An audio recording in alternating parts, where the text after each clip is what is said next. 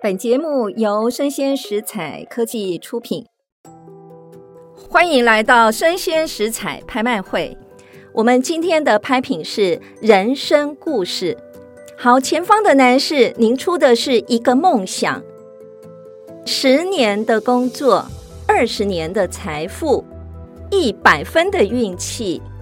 牌号八八八的女士，您出的是永恒的爱情。后方还有一位男士，您出的价钱是？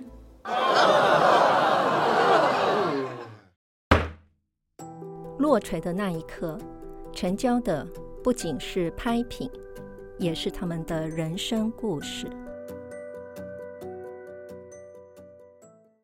欢迎收听拍卖场的人生故事。我是主持人、拍卖官游文梅，这是全台湾第一个以拍卖官亲身经历的故事来贯穿整个节目的内容。落锤的那一刻，成交的不仅是拍品，也是他们的故事。你知道，在台湾经由拍卖会成交之后，卖家要缴多少税吗？常听人说，艺术品拍卖是有钱人的游戏。那么，推动台湾拍卖的税制合理化，真的是为有钱人来降税吗？我们今天的节目就来谈谈这个非常敏感的话题哦。推动台湾拍卖税制合理化的一些历程，然后以及背后的故事。那么，在讲背后的故事之前呢，我想呃来跟大家分享一下。我呢，在二零二二年十二月有主持了一场地图艺术的秋拍。这个秋拍呢，曾经有一个就是也是破目前台湾的印章拍卖最高价的记录啊，那就是张大千啊，他大风堂的自用印。那么这个自用印呢，印里面呢就是刻着“春愁怎画”这四个字。这四个字形成的这个印章呢，啊，是由我们在早期非常有名的篆刻大师叫方介堪，他所篆刻的啊。那这个方介堪呢，跟张大千两位呢，其实在张大千二十八岁的时候就认识了，两人呢情谊非常的交好。那后来呢，在一九四一年的时候，张大千他到敦煌。他去临摹敦煌的壁画，然后也因为对日的日本的抗战，在抗战胜利之后啊，两人呢隔了五年了啊，重新再见面，哇，两个人呢交情呢哈、十分的浓密啊，所以这个时候方介堪呢啊也受张大千的委托，就帮了他刻了《春愁枕画》这一个印章啊，那这个印章呢，在开始的起拍价。是六十万元，落锤价呢，再次的刷新张大千自用印的世界纪录哦。当时我在主持这一颗春愁枕画这一颗印章的直播实况，那大家可能呢没有机会来参与，但是不会让你错过。春愁怎画从六十万元开始起拍。那么落锤价呢，再次刷新了张大千自用印的世界纪录。大家猜猜最后多少万落锤呢？经过多组买家持续追价，一直到一千万元落锤。那么这位卖家到底要缴多少钱的税呢？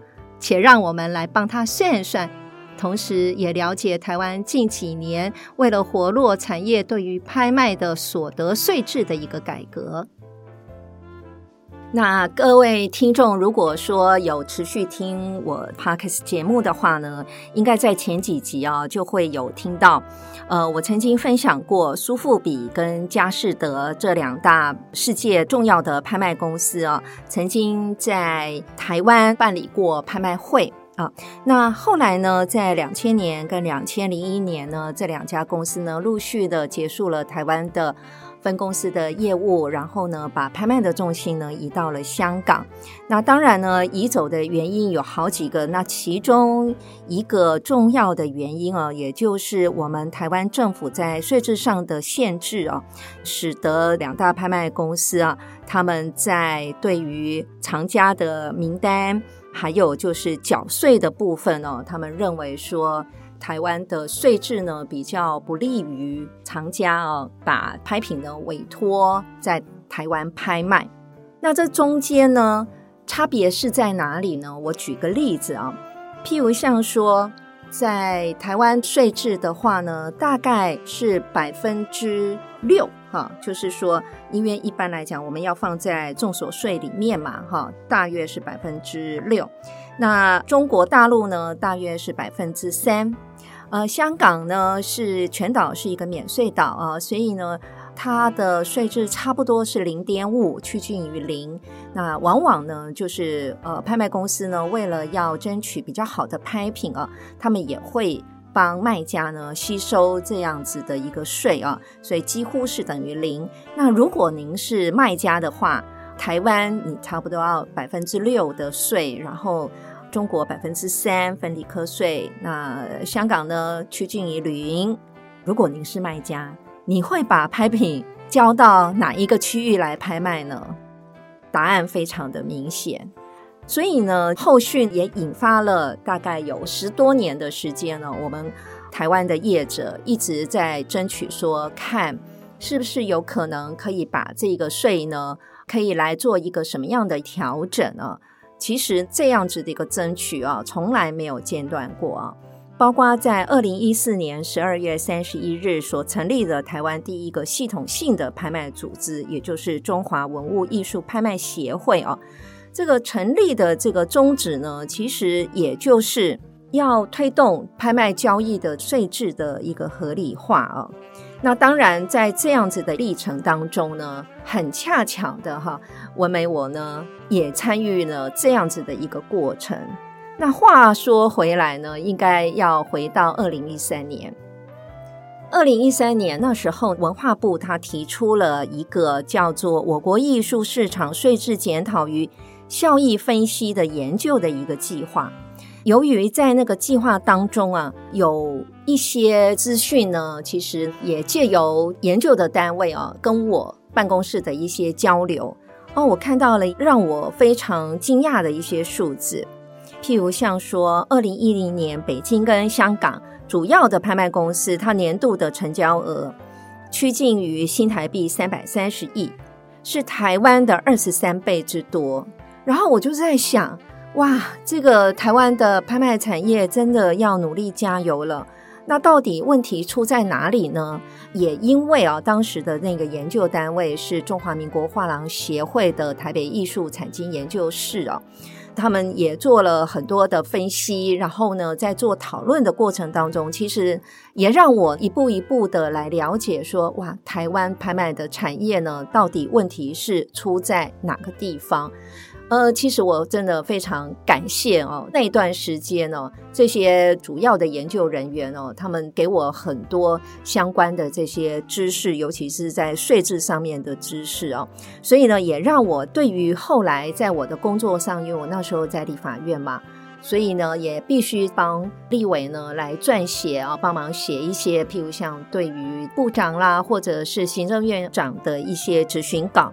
然后那时候呢，我在二零一四年曾经也帮当时我的老板啊陈学圣陈委员啊写一篇对于行政院长江宜桦的质询稿，那题目叫做“松绑税制，活络文创产业”啊。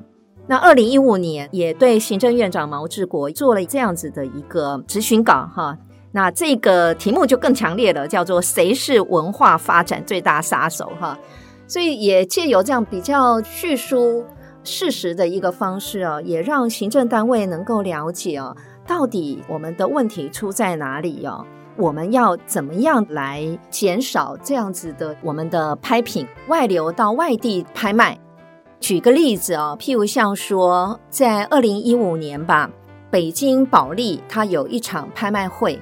那那一场拍卖会呢，翻开它的图录，你就可以看到说，哇，它里面非常重要的拍品都是台湾的收藏家拿出来拍卖的，和他拿到北京去拍卖，然后呢，北京保利呢，他又包了飞机，从台湾把买家送到北京，然后再把这些重要的拍品呢，哎，买回台湾。所以呢，就是在一买一卖之间呢，根本这个税金，台湾的政府呢，一毛都抽不到，都被北京抽走了。哦，所以呢，这个是非常非常明显的案例，这只是其中之一哦。所以从这里面的案例哦，就可以看到说，哇，真的，我们真的在对于这个税的部分哦，真的要努力的来克服，看是不是有可能让这个税制呢更合理化。那就有人常常会提到说，那在所谓的合理化的过程，是不是在帮有钱人降税哦？的确，在那段时间的氛围哦，我们真的遇到了相当多的这样子的一个挑战哦。他们会认为说，哇，那你把税如果调低的话，那不是有钱人本来就很有钱了，然后他交易的这个税金又更低哦。但事实上呢，就像我刚刚所说的啊，因为艺术品它是无记名的，所以它又可以自由的流动，那它。到底要在哪里交易呢？其实这个部分的话呢，自由度非常非常的高，你真的没有办法去限定它。这些艺术品呢，往往他们会选择哪里的税金低，那交易的风险低的地方呢？哦，他们会选择在那边交易哦，并不会因为他是卖家在台湾，他就会选择在台湾交易哦。这中间呢，对于买方跟卖方哦，他们选择在哪里交易的自由度其实是非常高的。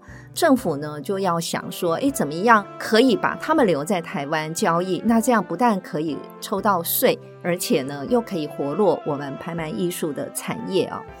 好，那知道了原因之后。再接下来就是具体的行动了。那具体行动要怎么做呢？当然，我们也想了很久啊。那时候也跟台北艺术产经研究室石龙胜执行长啊，他们呢也做了很多的研究。后来呢，大家来决定啊，好，我们呢就来做一个修法的工作好了。所以呢，在二零一五年的时候呢，哎，我们就开始来看。是不是可以请立委呢来联署，然后我们来修所得税法？那么在立法院的规定啊，立法院呢有一个议事规则，里面呢它就有提到，就是说如果立委呢要提出法律案，不管是新的立法或者是修法的话呢，至少要有十五人以上的立委来联署啊。啊，所以呢第一关呢就是要请立委。认同这样子修法的内容，哎，要请他来联署，你知道吗？那时候开始发动联署是二零一五年，大概是八月九月那段时间。那二零一六年呢，要面临换届了，所以二零一六年的一月中呢，那时候准备大家要选举，所以其实。大部分的立委在那个时间点哦，其实他们是都把重心放在怎么样能够竞选连任哦，所以在那时候呢，你跟他讲什么法案啊、什么联署的内容啊、什么的，可能呢很多的委员不见得啊，除非他平常都有在研究关注哦，不然的话呢，他可能对他来讲哦，这个不是他的重心，所以真的在联署的时候难度非常高哦。那我就回想在那一段时间哦，嗯、因为这个联署的工作真的也没有人可以帮忙，只有我自己呢，自己能够做，所以我那时候就在想啊，我要怎么样联署呢？当然除了呃原来提案的委员，就是陈学圣委员跟黄国书委员两位呢当主提案人之外呢，我就在想怎么样来做联署啊，所以呢，哎，我就。第一个呢，我就想，哎，我就去守电梯口吧，到那个委员经常会出现等电梯的地方啊，我就会去那边守候。然后呢，我会看哦，就是说，哎，如果那一位委员呢本身呢，呃，没有要竞选连任了啊，那这个委员呢是我锁定的目标，我都会去研究哦，他大概什么时间会出现在哪个地方哈。呃，电梯口是常常他们会出现的地方，哈，所以我就会去守电梯口。第二个呢，会去守开会的议场的门口，在那边等他们。然后呢，会去跟委员打招呼啊。当然呢，就是呃，如果说委员平常呢，我们互动其实不错哈，那我会跟他们。呃，大概会跟他讲说，哎，那个我现在有一个重要的法案啊，要联署啊，那拜托委员帮忙啊。那委员大部分就说，哦，这是什么样法案？我就说，哇，这个对我们文化艺术跟艺术拍卖的产业哦，真的是非常重要的一个法案哦。那委员呢，你大概看一下，然后我大概会很简短的说啊，那基本上呢，因为还好，本身在立法院呢，呃，也跟其他的委员呢，也都保持非常好的关系哦，所以呢，大部分的委员呢。都很乐于的帮忙联署，所以很顺利的呢，呃，我就获得了二十一位的委员跨党派的这个联署啊。所以呢，虽然是一个人做很辛苦啊，但是呢，终于在十月份就把这个联署的方案提交出来了。那你知道吗？在立法院呢，其实一个法案要联署通过啊，啊，这个是第一关，然后呢，还要呢送到。议事组，然后让他们去排到程序委员会。那程序委员会过了以后呢，还要一读，一读完了以后呢，还要交给这个专业的委员会，他们来做审查。审查完了以后，还要二读或三读。那么审查的过程，如果朝野双方还有争议的话呢，还要提交朝野协商。所以一个法案要通过，真的是过五关斩六将哦。哎，那那一段时间呢，第一关先过了以后，哎，紧接着呢，就是要进入排议程嘛。那我刚刚有提到哦，其实我当时呢，我的策略呢，就是想说，好，我现在呢，要各党各派啊，跨党派的委员哦，都要来联署，这样子呢，能够降低哦，就是说其他的党派的委员哈，来背革这个法案。所以呢，诶，这个策略呢，果真是有效啊！所以呢，很快的呢，也就排进了这个程序委员会，而且呢，很顺利的一读就通过了。所以呢，啊，这个很幸运哦，在二零一五年的十一月哈，等于将近不到一个月之后呢，就排到了财政委员会去审查啊，这个所得税法的修正案。那很不巧的，排到那个议程的时候呢。我刚好因为呢有事情，所以我必须呢去接受一个一个培训哦，所以呢我没有办法那时候呢去参与这个审查会。那当然，那个审查会呢是由陈学胜委员哈，他做主要的这个提案人嘛，所以由他去说明。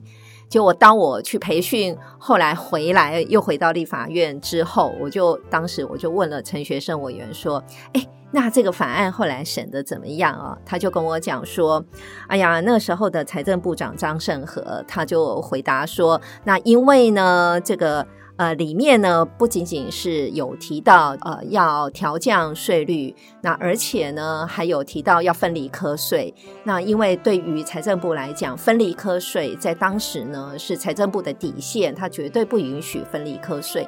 那对于这个税制的可以做合理的一些。”调整呢，呃，他们可以用解释函哈，等于说用行政命令的方式呢来进行。哇，我那时候委员这样跟我讲，我就好担心哦，委员会不会被糊弄了啊？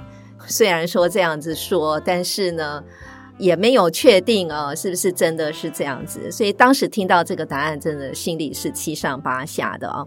那为什么呢？因为。在立法院来讲，就是这一个法案哦，所谓的换届啊，就不连续，等于说这个法案呢，二零一六年新的一届的委员开始之后呢，前面呢，不管你走到了哪一个程序啊，都要重新开始啊，啊。可是呢，在二零一五年十二月三十一号，我就发现了哦，财政部赋税署，哎，真的有出了一个公告，哎，那个公告呢，叫做《财政部核释个人拍卖文物或艺术品之财产交易所得税的计算的一个方式啊。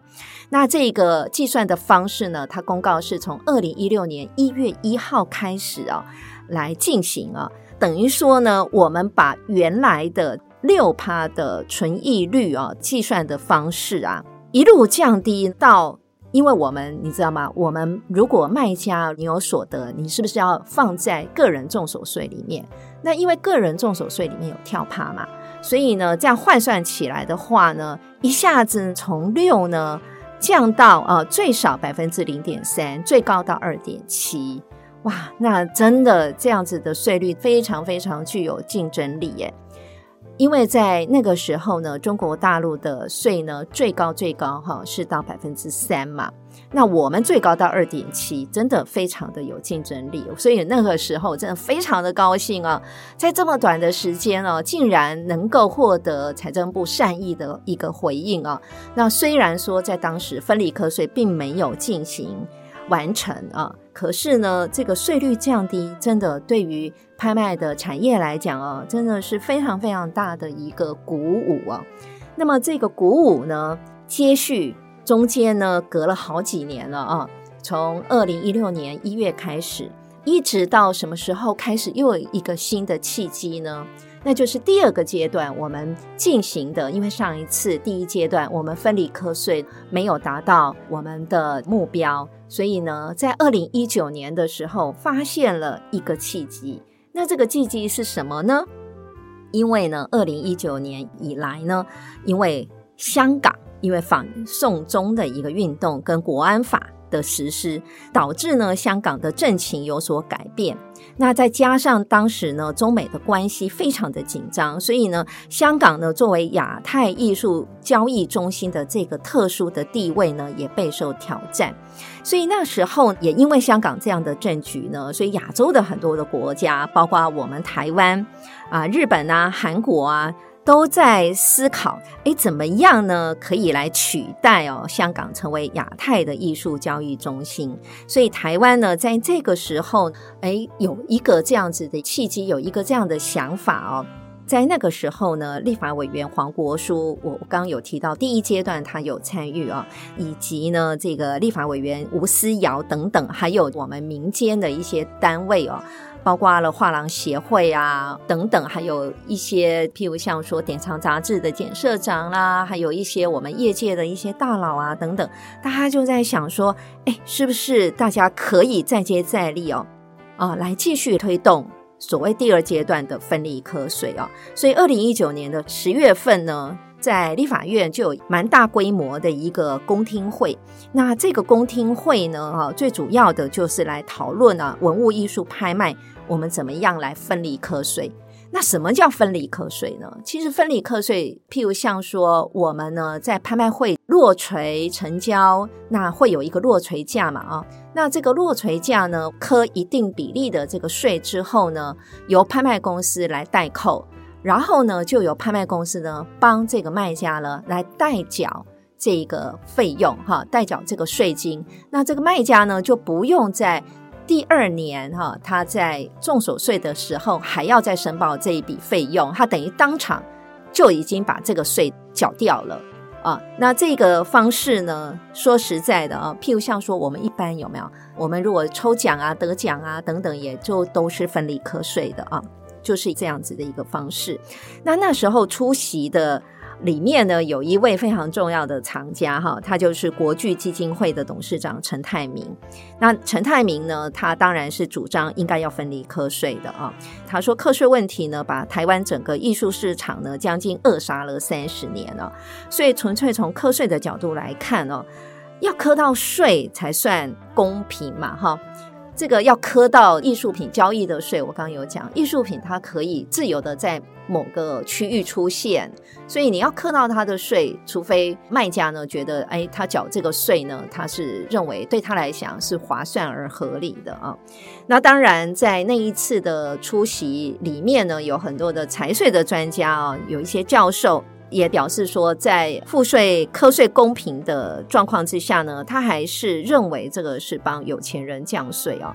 所以呢，就是还是有一些财经专家是反对的啊。在这个过程推动分离课税的过程当中啊，背后其实有很多的努力啊。我举个例子啊。这个是台面上以及在媒体报道上你没看过的啊，譬如像说在二零二一年吧，那时候呢，其实呢，呃，因为执政的是民进党团嘛。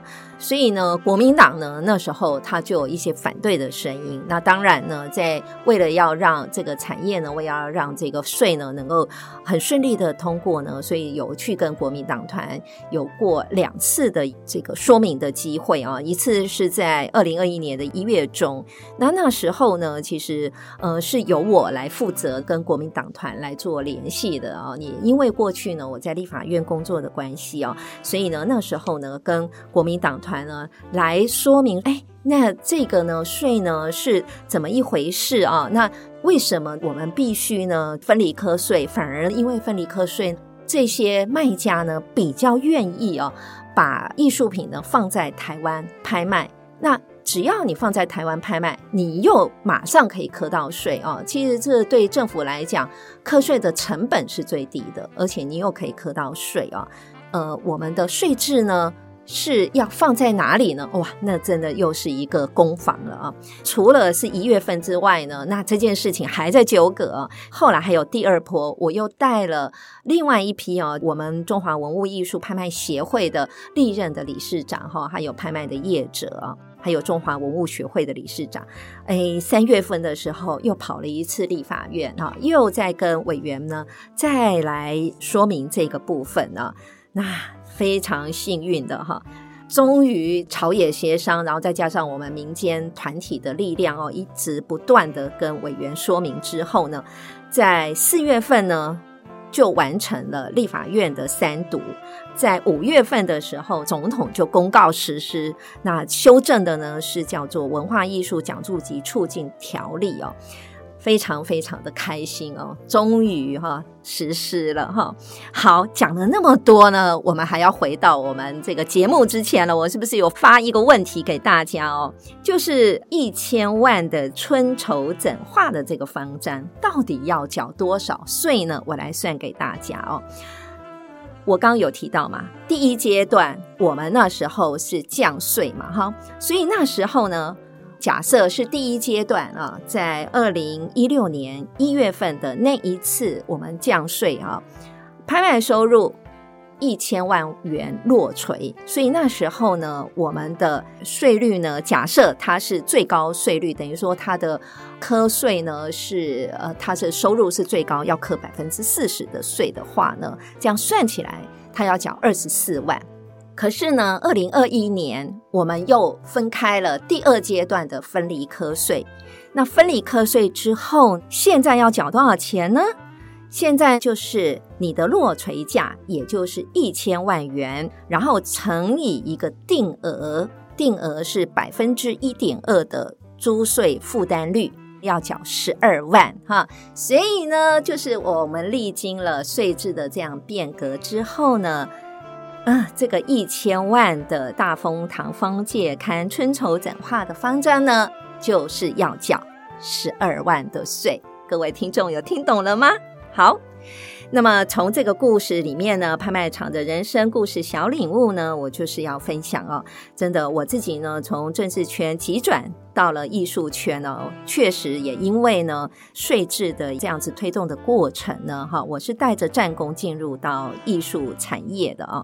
你知道吗？那一年我已经五十岁了哈，所以呢，困难呢其实是人心的自我设限呐，突破是因为哦基于无私无我的一个坚持哦，最后的成功真的是众志成城的一个累积哦。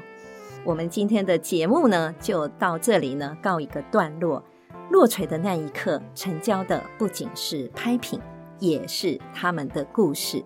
我是节目主持人、拍卖官尤文梅，邀请您继续锁定我最新的 Podcast 节目《拍卖场的人生故事》。感谢您的收听，期待下一次与您空中相遇。拜拜。